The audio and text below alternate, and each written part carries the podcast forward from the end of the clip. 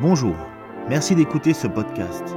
Nous sommes l'église évangélique baptiste La Bonne Nouvelle située à Dijon, au 8B rue Jules Viol.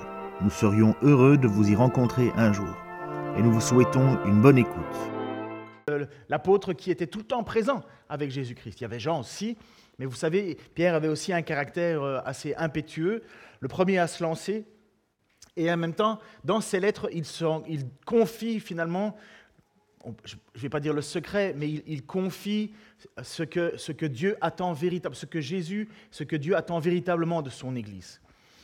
Et donc on avait parlé, il avait parlé de comment les chrétiens devaient se comporter au boulot, comment les chrétiens devaient se comporter euh, parmi la société, se soumettre aux autorités, comment dans un couple chrétien on devait vivre. Il parlera aussi de la façon dont les enfants doivent se comporter avec leurs parents. Et maintenant, il va parler à la communauté entière. Donc il a parlé individuellement, il l'avait déjà fait. Souvent c'est comme ça, on parle d'un sujet, on parle d'un autre, on revient au sujet, on parle d'un autre, on revient au sujet. Et là, il revient sur le sujet pour parler de l'Église. Alors honnêtement, ce passage aujourd'hui est tellement important que je serais triste que ça change rien dans votre vie. Pourquoi? Parce que vous allez découvrir que c'est exactement ce que Dieu attend de nous en tant que communauté. C'est quoi une église? Il y en a certains, je les vois que le dimanche. À aucune activité, je les vois. Je me dis, mais qu'est-ce qu'ils ont compris de l'Église? Est-ce que c'est un petit peu comme une pièce de théâtre dont on ne voudrait pas manquer une représentation afin de ne pas paraître pour quelqu'un qui n'est pas spirituel? Mais comme j'ai déjà dit, mon chien peut aller à l'Église. Mon chien, ah mais non, je peux le dire, on a un petit chien. mais mon chien peut aller à l'église. Mon chien peut même être très content de nous voir arriver. Il va battre la queue à tout le monde, il va dire bonjour à tout le monde. Aller à l'église, ce n'est pas l'église. Et c'est ça que Pierre va donner à nos frères et sœurs qui étaient premiers avant nous. Il va nous dire que nous, nous sommes, nous sommes l'église. Tu es l'église, je suis l'église. À partir du moment où, comme l'a bien répété Franck, à partir du moment où nous avons l'Esprit de Dieu, nous sommes l'Église. Comme tu l'as dit très bien ce matin, Dieu s'est fait un nouveau peuple. Il nous a arrachés du monde pour nous mettre dans un nouveau peuple qui est, qui est déjà le peuple qui va être ressuscité. On n'est pas encore parfait, mais on doit et on n'est plus de ce monde. On est hors du monde, comme va dire, le dire au début, Pierre. Nous sommes des passagers sur la terre. Et oui, nous souffrons, oui, nous sommes persécutés. Il dit, c'est pas grave. Gardez la bonne attitude, c'était les, passages un petit peu avant. Gardez la bonne attitude, car Christ lui-même a été persécuté, mais il n'a pas rendu le mal, et ainsi de suite. Et là, il arrive et il nous dit, le texte que je vais lire, c'est de 7 à 11 pour ce matin. Mais avant, je vais prier. Pour, ou Paul va prier, tiens. Puisqu'on n'entend plus que tes mains, là, on veut entendre ta voix. S'il te plaît. Seigneur, merci pour euh, cet enseignement que, que notre, notre frère Ken va nous, va nous donner, Seigneur. Prépare nos esprits et ouvre nos cœurs, Seigneur, pour que nous en comprenions chaque mot et chaque parole, Seigneur. Et euh, guide-le pour qu'il soit le plus clair possible. Chacun d'entre nous, Seigneur. Seigneur, merci pour ces moments que nous pouvons partager euh, tous ensemble, Seigneur. Et, et oui, Seigneur, fais que, que nous soyons ton Église, Seigneur. La famille que tu as voulu créer, Seigneur. Merci encore, Seigneur, pour ta parole. Et merci, Seigneur, d'avoir euh, d'avoir mis euh, sur cette terre euh, des personnes qui peuvent nous enseigner, Seigneur. Sois glorifié, Seigneur. Amen. Merci beaucoup. La fin de toute chose est proche. Menez donc une vie équilibrée et ne vous laissez pas distraire afin d'être disponible pour prier. Avant tout, aimez-vous ardemment les uns les autres, car l'amour pardonne un grand nombre de péchés. Exercez l'hospitalité les uns envers les autres, sans vous plaindre. Chacun de vous a reçu de Dieu un don particulier, qu'il le mette au service des autres comme un bon gérant de la grâce infiniment variée de Dieu. Que celui qui parle transmette les paroles de Dieu. Que celui qui sert accomplisse sa tâche avec la force que Dieu donne. Agissez en, agissez en tout ces choses de manière à ce que la gloire revienne à Dieu par Jésus-Christ, à qui appartiennent la gloire, la puissance pour l'éternité. Amen. Quand j'étais jeune, j'allais avec ma sœur, on allait à la côte belge. On avait une caravane là-bas. Et ma grand-mère nous gardait, parce qu'elle était retraitée, ma grand-mère nous gardait toute la semaine, et mes parents, en fait, venaient nous rejoindre pour passer le week-end, et puis ils repartaient le lundi. Du dimanche soir au vendredi matin, moi, je me sentais super libre. Je faisais, je profitais en fait de la naïveté de ma grand-mère, et je faisais plein, plein, plein, plein, plein de bêtises, tout le temps. Mais dès le vendredi midi, je changeais. Je changeais parce que je savais que mes parents allaient arriver, et surtout que ma grand-mère, elle tenait compte uniquement des dernières heures de mon attitude. Elle oubliait un petit peu le reste. J'avais vite compris ça. J'avais vite compris que si j'étais gentil, je faisais la vaisselle, rangeais les choses, ça adoucirait, ça mettrait du miel dans les paroles de ma grand-mère. Elle oublierait finalement les bêtises de la semaine. Honnêtement, ça aurait été totalement différent si mes parents, je ne savais pas à quelle heure ils arrivaient. J'aurais, certainement euh, été un tout petit peu plus mal dans ma, dans ma basket à l'époque. Mais voilà, j'avais compris. Et c'est un petit peu ce que Pierre va dire en fait. Il va dire, attention, la fin de toute chose est proche. Menez donc une vie équilibrée et ne vous laissez pas distraire afin d'être disponible pour prier. La fin de toute chose est proche. En fait, nous sommes déjà dans les temps de la fin. Nous sommes dans les temps de la fin depuis la résurrection de Jésus-Christ. On pourrait même encore aller un peu plus loin, on pourrait être un peu tatilleux, on pourrait dire on est dans les jours de la fin depuis la Pentecôte, la naissance de l'Église. Nous sommes dans les derniers jours, nous sommes dans les jours de la fin. Certains veulent absolument savoir, oui mais la fin, ça va être comment? La fin, c'est déjà. On est dans les temps de la fin. On ne sait pas quand Christ va revenir. Même Dieu, même Jésus ne le sait pas. Les apôtres ne le savent pas. Le seul qui le sait, c'est le Père. C'est une particularité, c'est étonnant puisque Jésus est Dieu, mais voilà, il y a cette particularité qui différencie quand même parfois le Père du Fils. C'est que voilà, le Fils ne sait pas le jour ni l'heure. Pas plus que nous. Et euh, ils sont bien rigolos, ceux qui vont toujours nous prédire et prévoir euh, le, retour de Jésus-Christ. Il va venir à telle date. Moi, je me souviens quand on était à Montréal, c'était, je crois, en 2012, ou je ne sais plus à quelle période. Et oui, je crois que c'était 2012. Il y avait des panneaux affichage. Il y avait un gars aux États-Unis qui avait fait une grande campagne de publicité. Tu voyais des grands panneaux qui disaient le retour de Jésus-Christ est prévu pour telle date. Reportez-vous, nani, nana, tout ça en anglais. Et donc, ben, le lendemain de la date prévue, il avait l'air un peu idiot, le gars. Mais ça, c'est le problème des gens qui prédisent, soi-disant, connaître la date du retour. Ça voudrait dire qu'ils seraient plus informés que Jésus lui-même. C'est quand même pas mal. Ça, donne un certain niveau d'orgueil, à mon avis. Mais il dit justement, Pierre, attention, la fin de toute chose est proche. Et qu'est-ce qu'il dit? Menez donc une vie équilibrée, ne vous laissez pas distraire, afin, tu peux mettre l'image suivante, hein, afin d'être disponible pour prier. Mener une vie équilibrée. Qu'est-ce que ça veut dire une vie équilibrée? Certains versions bibliques ont sobre. Ce n'est pas une question de devenir un moine qui n'a aucune vie, qui est reclus dans son coin et qui vit une vie renfermée des autres pour ne pas être distrait et passer que son temps dans la prière. Ce texte a été utilisé pour fonder des, des monastères et des couvents. C'est bien, mais c'est utile à personne, à part à la personne qui est toute seule. Ce n'est pas ça le centre du message. la question, c'est qu'est-ce que tu fais de ta vie? Soyez modérés, euh, mener une vie équilibrée, ça veut dire qu'est-ce qui dirige ta vie? Est-ce que c'est ta passion? Si quelqu'un aime faire du, surf, euh, imaginons du surf, et toute sa vie il veut passer pour faire du surf, du surf, du surf, il pourra, il pourra jamais servir son église. En fait, il va se servir lui-même.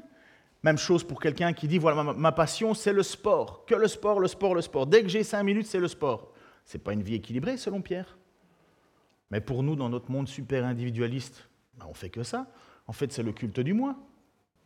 Et quand est-ce qu'on prend alors un temps pour prier? Ce n'est pas l'idée de prier dans le sens où on, calcule le nombre de minutes pour prier. C'est pas ça. Ceux qui font ça, ils tombent dans une espèce de légalisme.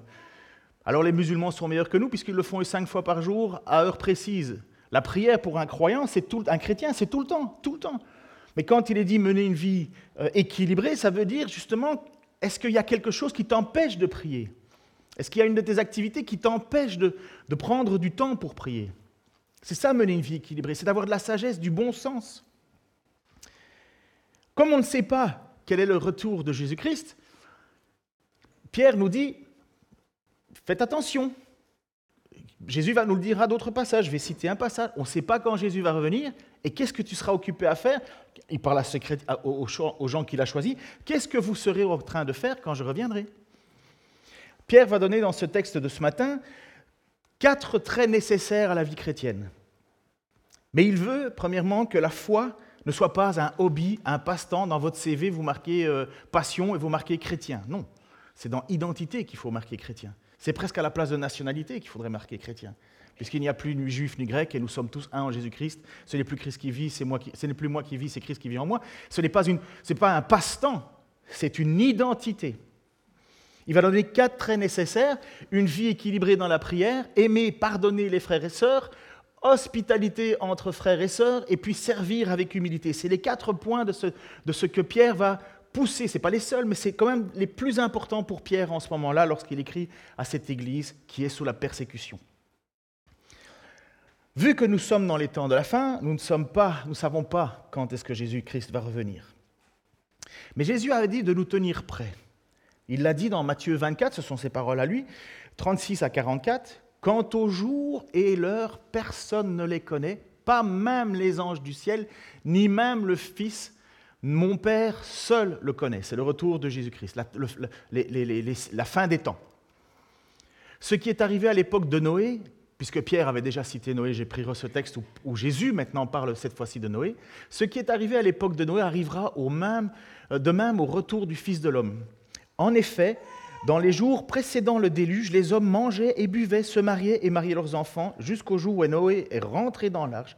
Ils ne se sont doutés de rien jusqu'à ce que le déluge vienne et les emporte tous. Il en ira de même au retour du Fils de l'homme.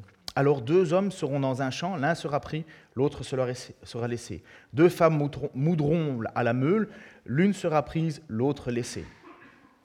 Restez donc vigilants, puisque vous ignorez à quel moment votre Seigneur viendra. Vous le savez bien, si le maître de la maison savait à quelle, heure de la nuit le voleur doit venir, il resterait éveillé et ne laisserait pas percer les murs de sa maison. C'est pourquoi vous aussi tenez-vous prêts, car le Fils de l'homme viendra à l'heure où vous n'y penserez pas. C'est quand même des paroles de Jésus qui sont quand même un tout petit peu troublantes. Et j'espère qu'elles nous troublent. Parce que, qu'on le veuille ou non, on est toujours dans cette situation de considérer qu'il y a quelque chose de plus important, pensant que nous avons encore le temps. Ah, je ferai plus pour le Seigneur quand je serai retraité. Ah, je ferai plus pour le Seigneur quand ceci. Ah, quand je ferai plus pour le Seigneur quand j'aurai une meilleure situation professionnelle, une meilleure situation. En fait, le Seigneur, il passe toujours en deuxième. Le jour où tu meurs, c'est trop tard. Et je peux vous assurer que des regrets et des remords sur les lits les lits d'hôpitaux, à la fin des temps, on dit Oh, j'aurais dû faire plus, j'aurais dû, j'aurais dû, j'aurais dû. C'est vrai, il y a des j'aurais dû qui, devraient être réfléchis avant que ça arrive. Et c'est pour ça que Pierre écrit alors à cette église en disant Mais faites attention. Et c'est quoi ta priorité? Jésus nous le dit Restez vigilants puisque vous ignorez. Mais nous, comme on croit que on est sauvé, ça suffit, ben j'ai ma carte, c'est bon. Et c'est un des problèmes qui nous guettent, tous. On pense que oui, on est en paix avec Dieu, mais voilà, ça suffit. Dieu a fait ses choses, j'ai fait les miennes, je l'ai accepté, soit honoré Jésus, et puis c'est fini. Mais ça n'existe nulle part dans l'Évangile où il y a des chrétiens qui sont des chrétiens juste de carte. Un chrétien, c'est quelqu'un qui est né nouveau, qui est transformé, sa vie est transformée, il n'est plus propriétaire de sa vie, sa vie est au service des autres, sa vie est au service du peuple que Dieu se choisit. Quelqu'un qui dit moi c'est comme ça et, c'est comme, et pas autrement, parfait, tu as décidé de mettre des priorités avant Dieu, il faut quand même être vachement osé faire ça. Moi c'est d'abord ça et puis Dieu. Je ne pense pas que c'est un discours qui va tenir très très longtemps lorsqu'on sera le jour en jugement devant Dieu. Je vous le dis avec, avec passion, parce que je crois que c'est un des gros problèmes de notre Église, en général, pas que nous, mais en général. Quelle est la place de ma foi et de ma vie chrétienne. Certains vont travailler comme des fous. Jésus va dire, Dieu en donne encore beaucoup plus à celui qui dort, à mon serviteur. Il lui en donne même quand il dort. Dieu avait déjà prouvé à son peuple, ne travaillez pas tous les jours, ne faites pas sept jours sur sept. Regardez, vous allez prendre un jour pour moi et ce sera le jour du sabbat. Et vous pourrez ni accumuler euh, les autres jours, vous aurez, vous aurez six jours pour travailler, le septième jour, ça sera un jour à moi que à moi. Et Jésus, qu'est-ce qu'il a dit? C'est moi le sabbat. Ça veut dire que Jésus devient tout le temps. on est tout le temps au service de Dieu. Ce n'est plus des rituels, c'est tout le temps au service de Dieu. Nous devrions presque avoir des cultes tous les jours. Bon, on ne va pas changer tout, mais vous comprenez, c'est ça l'idée de Jésus-Christ. C'est qu'il dit Je suis le jour de je suis le sabbat. C'est moi qui suis finalement celui qui devrait être l'objet de, de tout votre temps, de toute votre de, toute cette mise à part de votre vie, c'est moi. Pierre va donc donner des, priorités pardon, à la communauté et une vie, une vie qui est tellement importante pour lui qu'elle doit, elle doit refléter notre relation à Dieu. Et il va nous dire en tant que croyants, donc dans cet ordre, premièrement, il va nous dire à nous de comment bien gérer notre vie, de, de mettre les priorités à la bonne place, et puis il va maintenant nous dire comment on doit vivre au milieu de, entre nous. Avant tout, donc avant tout, first of all, le premier, première chose, aimez-vous ardemment, c'est l'image suivante, aimez-vous ardemment les uns les autres, car l'amour pardonne un grand nombre de péchés. Avant tout, aimez-vous un peu, juste ce qu'il faut. Non, ardemment, c'était vraiment le sens de l'idée d'un feu, d'une passion. C'est quoi la passion? C'est pas la passion avec des petits, des, petits, des, petits, des petits cœurs dans les yeux en disant ah, je, je t'aime, je t'aime, je t'aime. C'est pas ça. Ça veut dire dépasser ce que l'on ferait nous-mêmes, dépasser ce que l'autre mérite, dépasser ce que, ce que je ne ferais même pas pour moi-même. Non, il doit y avoir cet amour dans l'Église qui doit être un amour ardent. Et il précise cette petite phrase, car l'amour pardonne un grand nombre de péchés. Alors beaucoup ont pensé que, puisque j'aime les gens, j'ai plus de péchés. Moi, il suffit d'aimer, et parce que j'aime, eh ben, Dieu va me pardonner mes fautes. Non, non, on ne parle pas, parle pas de l'amour que Dieu a pour nous. On parle de l'amour que nous avons les uns pour les autres. Et ça se précise comment ça? Quand j'aime quelqu'un, je ne suis pas pointilleux sur les points de détail de oh, il a dit ceci, oh, il a dit cela, ah, il a fait ci, ah, il n'a pas fait ça, ah, il a fait ci. Ça, c'est une calamité. Ce sont des gens avec qui tu ne veux pas passer ta journée parce qu'ils sont tant le temps en train de te reprocher quelque chose. Et pourquoi ils te reprochent quelque chose? Mais parce qu'ils ne t'aiment pas. Oh, c'est terrible ça. Par contre, une mère, elle pardonne à ses enfants qui font des bêtises, à ce que je sache. L'amour couvre une multitude de péchés. Il m'a mal parlé, c'est pas grave, on trouve une solution. Il devait être nerveux, il a de la tension. On, on sait très bien ce que ça veut dire l'amour couvre une multitude de péchés. On sait très bien que quand on aime quelqu'un, on est prêt à lisser les angles. Par contre, quand on n'aime pas quelqu'un, on le snipe à chaque moment. Des langues de vipère, la médisance. Ça prouve quoi en fait? Non pas que l'autre a un problème, que tu as un manque d'amour. Les gens, ils auront toujours des problèmes. On se connaît assez, ma femme et moi, pour savoir qu'on est insupportable sur certains sujets. Et heureusement que ma femme me pardonne, et heureusement que je lui pardonne, sinon on ne serait plus ensemble. Je ferais la même chose avec vos enfants. Vos enfants vous ont déjà fait des sales coups, à ce que je sache. Pourtant, ils sont toujours vos enfants, vous les aimez toujours. Parce que ce qui motive votre relation, c'est l'amour. Si on devait juste rendre des comptes et des jugements et, des, pièce pour pièce, œil pour œil, dent pour dent dans une famille, vous imaginez comment ce serait juste insupportable? Malheureusement, dans l'Église, il y a des gens qui tiennent des rancunes éternelles et qui pensent qu'ils ont le droit de garder une rancune. Oh mon ami, c'est que tu n'as pas bien compris le message de l'Évangile et tu n'as surtout pas bien compris ce que Dieu t'a pardonné toi-même. Si Dieu devait tenir le même argument avec toi, on fait quoi? Si Dieu avait le même argument avec moi, je ferais quoi si je ne suis pas prêt à pardonner quelqu'un qui m'a fait du mal? Jésus nous a montré ce que c'était l'amour parfait. C'est un exemple pour nous, Jésus. Et on va voir dans les textes ce que c'est que l'amour qui pardonne un grand nombre de péchés. Ça ne veut pas dire que Dieu, qu'ils sont en règle avec Dieu. Ça veut dire que Christ, toi, Étienne, dont on va lire le texte, ou toi, tu es en, tu es en paix avec quelqu'un qui t'a fait du mal. Pourquoi? Parce que tu lui montres de l'amour. Tu pardonnes les péchés. En général, quand on ne pardonne pas le péché, le gars le plus malheureux, c'est celui qui ne pardonne pas. Moi, j'ai foutu une grande partie de mes études en l'air parce que je détestais certains profs. J'arrivais au cours, j'étais bloqué, je voulais rien écouter.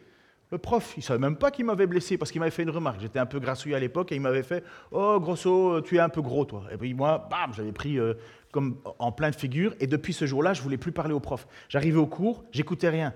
Mais à la fin de l'année, c'est qui qui avait un mauvais point? C'était pas le prof, hein c'était moi.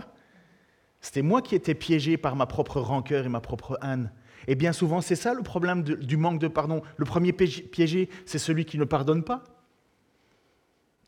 Je vous ai déjà dit cette histoire-là d'un homme qui était, euh, un homme dont, dont, dont, son fils avait été tué par, euh, par euh, je crois c'était un, chauffard, et le chauffard avait fait de la prison, et finalement, euh, il était sorti de prison, mais le père jamais, jamais, jamais n'avait pardonné. Il a passé toute sa vie à, ruminer, ruminer, ruminer. Il voulait pas pardonner, pas pardonner. Sa vie était, pour lui, sa vie était foutue. Quand le type est sorti de prison, il était tellement encore en colère après tant d'années qu'il est allé assassiner le gars. Puis lui-même est allé en prison, forcément. Et un jour, sa fille est allée le voir, parce qu'il avait une fille. Et lui a dit, papa, depuis que ton, ton fils était mort, tu, as, tu étais déjà en prison depuis très très longtemps. Tu n'as pas, tu pas vécu, tu m'as abandonné, moi. Tu n'étais plus que dans cette vengeance et cette vengeance et cette vengeance. Et une vie qui est vécue comme ça, sans pardon, sans, c'est nous qui sommes les premiers. C'est nous qui sommes les premiers finalement. Euh, euh, euh, ouais, je trouverais bien le mot. Pardon? Voilà, malheureux.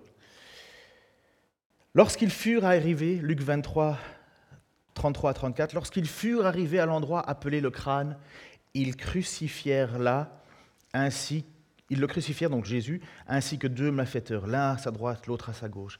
Et Jésus dit, Père, pardonne-leur, car ils ne savent pas ce qu'ils font. Et ils se partagèrent ses vêtements en le tirant au sort. Donc Jésus est certainement tout nu, en train de pendre à cette croix, et pendant qu'ils sont en train de lui faire du mal, Père, pardonne-leur. Voilà l'amour qui couvre un grand nombre de péchés. C'est la même chose qui s'est passée avec Étienne, parce que là on va se dire, ok, ça c'est Jésus-Christ. Étienne, qui était un homme dont on va revoir un peu plus tard, qui était un diacre, un homme qui était au service de l'Église, voilà que dans Acte 7, 54, 60, en entendant ces paroles, parce que Étienne avait été mis en accusation par les chefs religieux juifs, et lui, il leur cite toute l'histoire du peuple d'Israël en disant et en arrivant finalement, et le Messie qui est venu au, milieu de vous, vous l'avez rejeté, vous l'avez fait mourir. Et là, les, les, gens sont énervés, énervés, énervés, parce que l'amour n'empêche pas de dire la vérité. Hein. Mais ils, disent, ils étaient énervés, tellement fâchés. Alors qu'est-ce qui s'est passé? En entendant ces paroles, ils avaient le cœur plein de rage et ils grinçaient des dents contre lui. Mais Étienne, rempli du Saint-Esprit, fixa les regards vers le ciel et vit la gloire de Dieu et Jésus debout à la droite de Dieu. Et il dit, je vois le ciel ouvert et le Fils de l'homme debout à la droite de Dieu. Ils poussèrent alors des grands cris, cette foule qui voulait le... En se bouchant les oreilles, ils se précipitèrent tous ensemble, le traînèrent à l'extérieur de la ville et se mirent à le lapider. Lapider, c'est que tu prends des cailloux et tu jettes jusque quand tu vises la tête, pour que le gars il meure, écrasé, torturé, c'est horrible. Les témoins avaient déposé leurs vêtements au pied d'un jeune homme appelé Saul, qui va être le fameux Saul de Tarse, qui va devenir l'apôtre Paul. Mais pour le moment, Paul n'est pas encore croyant, il n'a pas été, il n'a pas été touché par le Saint-Esprit. Il jetait des pierres à Étienne et qui priait et disait, Seigneur Jésus, accueille mon esprit. Il se mit à genoux et s'écria d'une voix forte, Seigneur, ne, ne les charge pas de ce péché. Après avoir dit cela, il s'endormit. Voilà deux situations qui nous montrent ce que c'est que l'amour qui couvre une multitude de péchés. Plutôt que de se venger, Jésus dit, Père, pardonne-leur. Plutôt que de se venger, Étienne dit, ne les charge pas de ce péché. Franchement, c'est fort, c'est difficile, mais voilà ce que Pierre nous demande de faire. Pierre nous dit, aimez-vous ardemment dans l'Église. Aimez-vous ardemment, car l'amour pardonne un grand nombre de péchés. Au verset 9, il va nous dire, exercez l'hospitalité sans vous plaindre. Exercez l'hospitalité les uns vers les autres sans vous plaindre. C'est quoi l'hospitalité? Nous, on pense que c'est uniquement ouvrir sa porte de maison, accueillir, dire bonjour, au revoir. C'est bien plus que ça sans vous plaindre. Sans vous plaindre, ça on va voir ça tout de suite. Mais exercer l'hospitalité, donc j'ai repris une petite phrase qui était dans un commentaire, non pas la fausse hospitalité qui accourt dans le monde, mais le fait de recevoir ceux qui en ont besoin, en particulier ceux qui sont exilés pour la foi en tant que représentants du Christ et toute hospitalité à quiconque qui, exerce un, véritable amour chrétien. Et cela sans murmure, c'est-à-dire avec sincérité, sans réserve, avec cordialité. L'hospitalité, c'est aussi de bien s'occuper des gens que l'on accueille, les gens qui viennent nous voir, les mettre à l'aise, mais aussi c'est de veiller au bien de nos frères et sœurs. C'est tellement important. Comment est-ce que Dieu, comment est-ce qu'un frère ou une sœur peut ressentir l'amour de Dieu? Ben, Il peut ressentir l'amour de Dieu par l'amour qu'on va lui témoigner. C'est pour ça que Pierre nous donne toutes ces indications. Aimer, pardonner, soyez au service de... Pourquoi? Parce que je peux connaître que Dieu à travers la manifestation de l'amour que j'ai des gens. Je ne peux pas connaître Dieu autrement. Oui, je peux prendre des temps de prière, mais comme euh, des temps de, recueillement. Il y a des moments où le Saint-Esprit aussi m'inonde de, de, joie, de paix dans des circonstances difficiles. Mais la réalité de l'amour de Dieu, ça se ressent comment? Ben, À travers les gens, à travers les frères, les sœurs quand on reçoit une, petite parole d'encouragement, quand on reçoit un plat, parce que vous aviez rien à manger et que quelqu'un dit bah, j'étais entendu, ou bien quand on entend que voilà j'ai un déménagement à faire, les gens viennent, ils viennent aider parce que voilà j'ai entendu qu'il y avait un besoin. Il y a mille choses. Mais c'est ça exercer l'hospitalité, c'est véritablement rendre service et sans murmure, sans vous plaindre. Ça veut, pas, ça veut dire que ça doit nous faire plaisir profondément. On accueille quelqu'un chez soi et puis après ça on râle en disant oh, ben, il s'est comporté comme un malin, il rangeait pas ses chaussures, euh, c'est ci, cela. Ok, et alors? Sans vous plaindre. Puis le message central de l'apôtre Pierre, et c'est ce message pour l'Église, et si c'est le moment de, te rasseoir sur ton fauteuil en te disant, bon, c'est aujourd'hui le début d'une nouvelle vie, fais-le. Parce que ce que Pierre va dire, c'est ce qui forme l'Église. C'est ce que doit être l'Église. Parce que tu as reçu quelque chose qui n'est pas pour toi, mais tu as reçu quelque chose qui est pour le service de l'Église. Verset 10, Chacun de vous a reçu un don particulier qu'il le mette au service des autres comme un bon gérant de la grâce infiniment variée de Dieu. Que celui qui parle transmette les paroles de Dieu, que celui qui sert accomplisse sa, tâche avec la force que Dieu donne. Agissez en toutes ces choses de manière à ce que la gloire revienne à Dieu par Jésus-Christ, à qui appartiennent la gloire, la puissance pour l'éternité. Pour que son Église fonctionne, pour que ce peuple fonctionne, Dieu lui-même donne des dons, des dons il fait des dons. En grec, le mot charisma, c'est un don, c'est le mot charisma. C'est quelque chose qui est offert par Dieu à toi pour que ça serve à d'autres. Un chrétien ne possède pas ces dons, mais Dieu le lui a donné et il doit les gérer pour l'Église et pour la gloire de Dieu. Il y a une variété de dons. Vous avez tous des dons différents, mais ils doivent être mis au service des autres. C'est pour ça qu'on a des musiciens. Ils ont le don de savoir jouer. Moi, j'ai pas ça. Un don, c'est quelque chose que tu dois travailler aussi. Mais moi, je ne sais pas faire ça. Moi, tenir les enfants dans la garderie, ça me... Ah, je peux pas. Pour le bien de vos enfants, ne me le demandez pas. Je peux pas. Mais j'ai d'autres dons. Moi, mon don à moi, c'est de passer du temps dans l'écriture. J'ai reçu ce fardeau-là. Et pourtant, les gens disent Ouais, mais moi, j'aime pas lire. Je déteste lire. J'aime pas lire non plus. Mais j'aime apprendre, j'aime mettre au service des autres le fait que je, sonde les Écritures et j'enseigne le peuple de Dieu, parce que c'est ça que Dieu m'a donné, que, que, celui qui parle transmette les paroles de Dieu. Moi, mon but, c'est pas d'enseigner des choses qui sont à gauche, à droite, pour, pour avoir une popularité. Ce qui m'intéresse, c'est de savoir ce que Dieu dit et ce qu'il attend de son peuple, parce que nous allons rendre des comptes, et un enseignant va rendre doublement compte. Mais il y en a d'autres qui ont reçu le don de service. Afida vient le samedi faire du nettoyage avec Karima. Et moi, je lui dis toujours merci, et elle me répond, mais c'est normal. Eh bien, oui, c'est normal. En même temps, ça me fait tellement plaisir. Je sens le malaise parce que certains d'entre vous se disent, mais moi, je ne fous rien. Mais j'espère que vous êtes malaise. J'espère. Parce que ce n'est pas pour faire plaisir à cette Église, c'est pour faire plaisir à Dieu. Que celui qui sert accomplisse sa tâche avec la force que Dieu lui donne, agissez en toutes ces choses de manière à ce que la gloire revienne à Dieu par Jésus-Christ. Donc ce n'est pas pour nous qu'on le fait, c'est pour Dieu qu'on le fait. Lorsqu'on sert l'Église, lorsqu'on sert les, les frères, les sœurs avec le don qu'on a reçu, on rend gloire à Dieu. Tu es doué dans les chiffres, fais de la comptabilité. Tu es doué dans le nettoyage, fais du nettoyage. Tu es doué dans le travail euh, euh, manuel, fais du travail manuel. Tu es, doué, es doué dans une certaine chose, fais-le. Fais-le. Non, on va utiliser nos dons pour gagner de l'argent et on va y donner, certains vont y donner toute leur énergie pour gagner des sous, des sous, des sous. Mais à la fin, ton cercueil va pas être suivi par un, un, camion de la Brinks. Ça existe la Brinks en France? Ou Securitas? Ou je sais plus. Enfin, en tout cas, on n'a jamais vu un corbillard suivi d'un camion. Euh, allez, comment on appelle ça? Un fourgon. Jamais. Jamais. Par contre, tout le bien que tu auras fait pour les frères et les sœurs, c'est amassé dans le ciel, là où la roue et la teigne ne, prennent pas.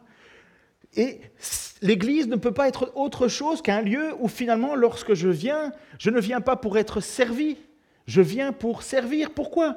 Parce que Dieu a donné à chacun un don à chacun. Vous comprenez pourquoi maintenant l'idée de dire moi je les vois que le dimanche, s'asseoir et repartir? À la limite, c'est pas ça l'Église. Ça ne peut pas être ça. On doit changer notre façon de penser, notre façon de voir, notre façon d'agir. Ça ne peut pas être ça. Pas du tout. Ce n'est pas l'Église, un bâtiment. L'Église, c'est véritablement un peuple. Un peuple. Pierre révèle donc ici deux grandes lignes de dons.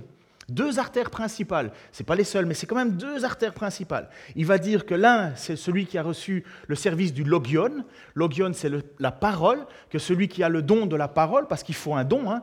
il faut un don pour apprendre des choses, euh, il faut prendre du temps, il faut mettre... on n'a pas tous ces capacités-là. Moi, parfois, je suis étonné, mais des gens me disent, mais je ne comprends pas ce que je dis. Mais je dois accepter, on n'a pas tous cette facilité de comprendre les choses. Dans mon cerveau, ça va tout seul, tac, tac, tac, les liens se font. C'est pour ça que les versets bibliques me reviennent en tête comme ça, bam, bam, bam, ça va vite, ça va très, très vite. Il y en a d'autres, c'est pas clair. Je suis pas plus intelligent qu'eux. J'ai juste reçu un don.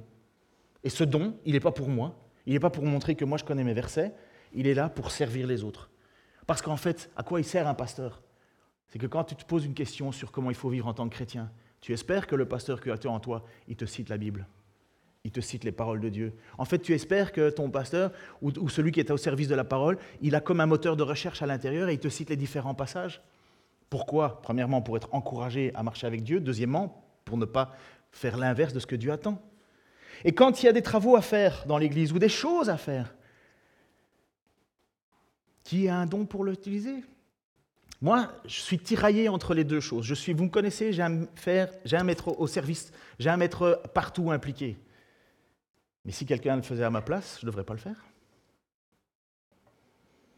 Deux versions. L'un, c'est le logion, l'autre, c'est le diacono. Donc le service diacono. Vous connaissez le mot diacono? Vous savez ce que ça veut dire? Diacre. Diacre. En fait, tout le monde est diacre. Jésus a lavé les pieds de ses apôtres en, leur montrant un exemple. On est tous au service des autres. On est tous avec quelque chose. On sait tous faire quelque chose. Il n'y a personne qui vit grâce à l'intermédiaire de sa maman, comme ici dans l'église. Ni moi, ni vous. On est autonome. Je sais ouvrir une boîte de conserve, la faire chauffer, je sais faire ça. Dans une agape, je peux amener un truc à manger. Je peux le faire pour moi, je peux le faire pour les autres. C'est vrai, oui ou non? C'est logique. Enfin, il me semble. Hein. Mais ça veut dire que ce que moi je suis capable de le faire, je dois je suis poussé à l'amener pour les autres. Pourquoi? Parce que les autres, ils vont être bénis. Et qu'est-ce qu'ils vont faire? Ils vont remercier Dieu. Ils vont dire merci Seigneur que dans cette église, on sent qu'il y a de l'amour. On sent que l'amour couvre une multitude de, de, fautes. Le ministère de la parole, ce sont les apôtres, les prophètes, les évangélistes, les enseignants. Et leur activité, c'est de faire connaître cette parole de Dieu. Et comme on l'a dit, c'est le bien le plus Précieux, exactement. Merci Afida. Les autres, c'est le don de servir. Dans la pratique, c'est tout ce que ne devrait pas faire la catégorie des gens qui sont dans, le, dans la parole. C'est pas qu'il ne peut pas faire, c'est pas qu'il pasteur. Moi, parfois, j'ai déjà vu ça. Moi, je suis pasteur, je ne touche pas à ça. Je dis, oh là là là là. Ça, c'est le, ça, c'est le truc des petits. Moi, je suis au-dessus. Non Au contraire. Moi, je suis beaucoup plus valorisé de voir des gens qui font du travail, du service, pratique parce que ça me permet, moi, de me concentrer sur ce que je dois faire. Et ça a été la première menace de l'Église. Écoutez, ce texte, ça se trouve dans Actes chapitre 6, versets 1 à 6. Les apôtres étaient, ils étaient motivés, ils donnaient, ils donnaient de leur. À cette époque-là, comme le nombre de disciples ne cessait d'augmenter, des tensions surgirent au sein des disciples, entre les disciples juifs et de culture grecque et ceux qui étaient nés en Palestine. Les premiers se plaignaient de ce que leurs veuves étaient défavorisées lors des distributions quotidiennes. Alors les douze, on parle des apôtres, se réunir, euh, alors les douze apôtres pardon, réunir l'ensemble des disciples et leur dire Il ne serait pas légitime que nous arrêtions de proclamer la parole de Dieu pour nous occuper de ces distributions. Il ne serait pas légitime que moi, enfin, que les apôtres, les apôtres disent que nous, on arrête de faire ce qu'on est appelé à faire, c'est-à-dire la proclamation de la parole, le logion, alors qu'on ne pourrait pas le faire parce qu'on serait occupé à faire du diaconos, du service. C'est pourquoi, frères, choisissez parmi vous cet homme réputé digne de confiance, rempli du Saint-Esprit et de sagesse. Nous les chargerons de ce travail. Cela nous permettra de consacrer à la prière et au service de l'enseignement. Cette proposition convainc tous les disciples. Ils élurent Étienne, qui va se faire lapider un peu plus tard, un homme plein de foi et d'Esprit Saint, ainsi que Philippe, Procor, Nicanor, Timon, euh, Parménas et Nicolas, bravo Nicolas, un païen, oh, pardon, un païen originaire de Besançon, d'Antioche, pardon, je me trompe, qui s'était converti au judaïsme. Ils le présentèrent aux apôtres qui prièrent pour eux et leur imposèrent les mains. Juste une petite chose là, ils ont déjà le don. L'imposition des mains, c'est la reconnaissance. Il y en a certains qui pensent qu'ils vont toujours avoir une imposition des mains magique. Il y, a eu des choses comme ça dans le Nouveau Testament, mais c'est très rare. L'imposition des mains, la plupart du temps, c'est la reconnaissance de quelque chose qui est là. C'est l'authentification. C'est un petit peu la bague au doigt, on va dire. Et moi, je suis toujours étonné de la manière dont aussi des, gens veulent maintenant être au service des autres. Mais vous voyez, je vais revenir là-dessus, mais vous voyez, les apôtres avaient leur mission, enseignement de la parole, le logion, et ils ont mis des gens à la disposition pour le diaconos, le service. Mais Pierre précise, ce n'est pas juste ces sept hommes-là, ceux qui parlent, ceux qui servent, et au milieu, un troupeau qui fait rien. Non, Pierre va dire, chacun a reçu un don. Bon, je sais que je vous ai déjà un petit peu brassé là. Bon, connaissez l'image, mais c'est pas grave. Hein. Je suis sûr que quand Pierre devait enseigner, vu qu'on lui a pris des pierres, il a dû un peu en secouer l'un ou l'autre. Hein. Mais nous avons des, sœurs qui sont euh, en maison de retraite pour le moment, à l'hôpital ici à côté. J'étais triste la fois passée. Je lui dis Comment tu vas, Martine? Ben, C'était un peu triste et difficile parce que personne n'a pu venir me voir. On pourrait répondre, oui, mais moi je ne sais pas qui c'est, Martine. Ben, c'est une sœur qui est dans une grande chambre toute seule, dans le bâtiment à côté. Si vous travaillez, vous n'avez pas le temps, c'est bien. Ça veut dire que si vous ne pouvez pas matériellement le faire, vous ne pouvez pas matériellement le faire. Mais si vous avez matériellement le temps de le faire et que vous ne le faites pas, ça ne va pas. Je ne dis pas qu'il faut y aller tous les uns après les autres, mais ça ne va pas. Ça ne va pas. C'est pas ça être chrétien. Vous êtes d'accord avec moi? C'est embêtant hein, d'entendre ça. Mais moi, quand je ne peux pas aller visiter quelqu'un, je me sens mal. Je me sens mal. Et parfois, je me dis, ah non, je vais préférer me mettre dans mon fauteuil, regarder. Et puis d'un coup, euh, ma femme, elle le voit, hein, je mets ma veste, je m'en vais, puis je vais visiter la personne. Elle me dit, tu vas où? Ah, je vais là-bas. Parce que ça me travaille. Ça me travaille. Ça me travaille. Je ne suis pas parfait, je ne peux pas faire tout le monde, mais ça me travaille, ça ne me laisse pas tranquille. Pourquoi? Parce que la personne a besoin d'être encouragée, elle a besoin d'être, rassurée. Et ce n'est pas parce que j'ai une carte de pasteur, c'est pas du tout, c'est parce que c'est juste la vie chrétienne faire ça. C'est juste la marche chrétienne. Nous sommes au service les uns des autres et nous avons besoin des dons que Dieu t'a donnés. Nous avons besoin des dons que Dieu t'a donnés, nous les avons besoin. S'il n'y a personne qui se met au service, il n'y a rien qui va se passer. Nous avons besoin les uns des autres. Vous êtes d'accord avec ça? Et alors vous allez me dire, ouais, mais moi je ne sais pas quel don j'ai. Si, moi je sais quel don tu as. Parce que ça se voit, c'est naturel. Il y a plusieurs mois, une feuille a circulé parmi nous. Vous l'avez déjà reçue, celle-là. Vous avez pu voir certains domaines de possibilités de service dans l'Église. Il y en a qui n'ont pas encore eu l'occasion, depuis le mois de juin, de me la rendre. Peut-être que vous l'avez perdue. Je vais vous en redonner une autre.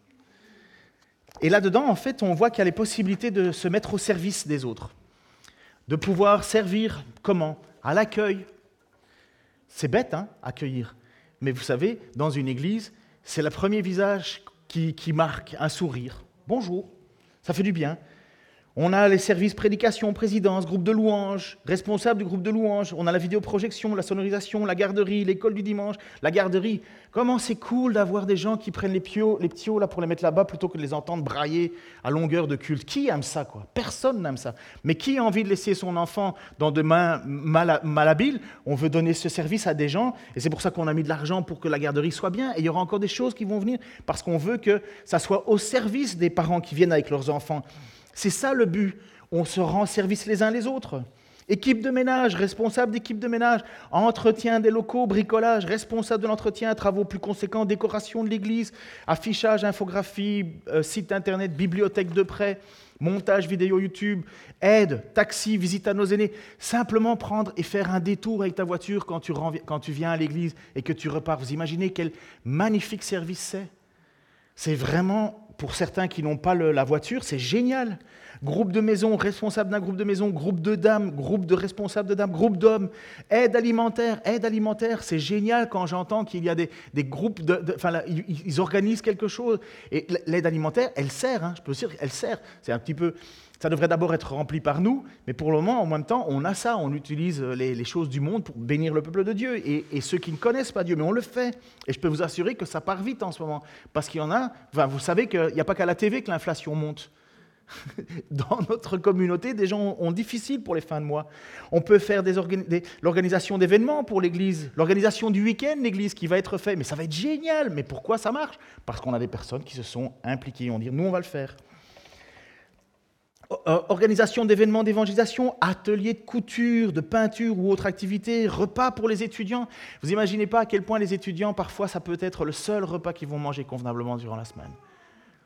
Et comment on fait? Nous, on n'est pas extraordinaire, hein, mais nous, quand on cuisine, on, fait toujours un peu plus et on a, des petits raviers dans lesquels on met euh, ce que nous, on a mangé je vide pas mon assiette, je vide le, plat dans lequel on a cuisiné, mais plutôt que de manger trois saucisses, eh ben on mange deux saucisses et on met une saucisse à part avec ce qu'on a cuisiné, on met ça dans un petit plat, hop, on le met au congélateur, et quand on voit un étudiant, on lui dit, tiens, tu vas prendre des petits plats. C'est une connerie à faire, mais ça change la vie, la personne qui va manger son plat, elle va se sentir aimée, et pourtant, ça nous a demandé quoi? Rien. Rien que le fait d'y penser, de le faire des, participations à des chorales et des choses comme ça, des petites choses, hein, des principes, l'enseignement pour des, pour des préparations de baptême. La préparation de baptême, ce n'est pas le pasteur qui doit le faire absolument. Si, je l'ai déjà dit, si quelqu'un ne sait pas, sait pas expliquer c'est quoi le baptême, il a peut-être une question à se poser en se disant pourquoi il s'est fait baptiser mais, c'est tout simple, on a des formulaires, on a des fascicules pour faire ça, on a des demandes en plus de baptême en ce moment encore. Et moi, souvent, vous savez ce qui se passe Je regarde dans mon agenda en disant, mais quand est-ce que je vais pouvoir l'avoir euh, Ah, je peux pas là, je peux pas là. Alors que quelqu'un pourrait le faire plus facilement que moi, peut-être même mieux que moi. Certainement mieux que moi. Parce que moi, j'ai toujours pris par le temps. Préparation au baptême responsable pour la réunion de prière. Je suis content. Au début hein, de l'église, quand j'étais arrivé, si j'étais pas là, il n'y avait pas de réunion de prière. Je me suis dit, oulala, là là, bah, si j'ai pas intérêt à mourir. Hein comme si on ne pouvait pas prier sans son pasteur. Mais je suis tellement content que quand maintenant je n'ai pas eu l'occasion d'être là, parce que vous avez ma situation, ben, la, réunion de prière se fait. Mais c'est génial. C'est tout simple. Hein. on se réunit, on prie ensemble, pas besoin de, pas besoin d'être euh, très, très éduqué en théologie pour prier. Au pire, vous ne dites pas Amen à ce qui a été dit si vous trouvez que ce n'est pas d'accord. C'est tout. Mais voilà la vie, de, la vie de l'Église. Alors vous comprenez, quand je vous ai dit au tout début de cette prédication, j'espère qu'il y aura un après, que cette prédication va faire un changement. Parce que je peux vous assurer que c'est ça que les gens voient de Dieu. C'est ça que les gens voient de Dieu. Ils voient l'amour que nous avons les uns pour les autres. Et qu'est-ce qu'a dit Jésus? Le groupe de louanges peut venir en avant. Qu'est-ce qu'a dit Jésus? Le monde reconnaîtra que vous m'appartenez à l'amour que vous avez les uns pour les autres. Et cette prédication, je suis le premier à me la prêcher à moi, hein. parce que je n'ai pas fini d'être sanctifié, je n'ai pas fini d'être rendu de plus en plus saint, je n'ai pas fini de m'améliorer, je n'ai pas fini de grandir, je n'ai pas fini d'arrêter de, des, des, choses que je avec lesquelles je lutte. Je n'ai pas fini. Mais je sais, et vous savez, qu'un jour, on sera délivré. En attendant, comme dit Pierre, la fin de toute chose est proche. Menez donc une vie équilibrée. Ne vous laissez pas distraire afin d'être disponible. Seigneur, merci pour ton amour, ta grâce. Merci, Seigneur, pour le groupe de louanges, Seigneur, qui va mettre ses dons, Seigneur, à ton service. Merci pour les voix qui vont se lever, qui vont mettre leur voix à ton service pour te glorifier encore. Merci Seigneur pour tous ceux qui sont déjà au service dans l'Église pour te glorifier. Merci déjà Seigneur pour tous ceux qui vont se mettre encore à ton service pour te glorifier. Seigneur, comme tu dis dans ta parole, mieux vaut la fin d'une chose que son commencement. Père, occupe-toi de nous par ton esprit. Merci pour ta grâce et ton pardon. Merci Seigneur parce que tu es un Dieu qui ne nous laisse pas tranquilles. Tu ne nous laisses pas nous reposer sur nos lauriers. Mais au contraire Seigneur, tu viens constamment nous chercher afin de nous réveiller, afin de nous motiver, afin de manifester qui tu es. Père, donne-nous, Seigneur, par ton esprit, de pouvoir mettre notre, le don que tu as mis en nous à ton service. Motive-nous, viens nous chercher, ne nous laisse pas tranquilles, Seigneur. Nous ne voudrions pas que le jour de ton retour, Seigneur, nous soyons occupés à autre chose qu'aux œuvres qui te glorifient. Pour ta gloire, et parce que nous sommes, Seigneur, au bénéfice de ta grâce. Au nom de Jésus-Christ. Amen.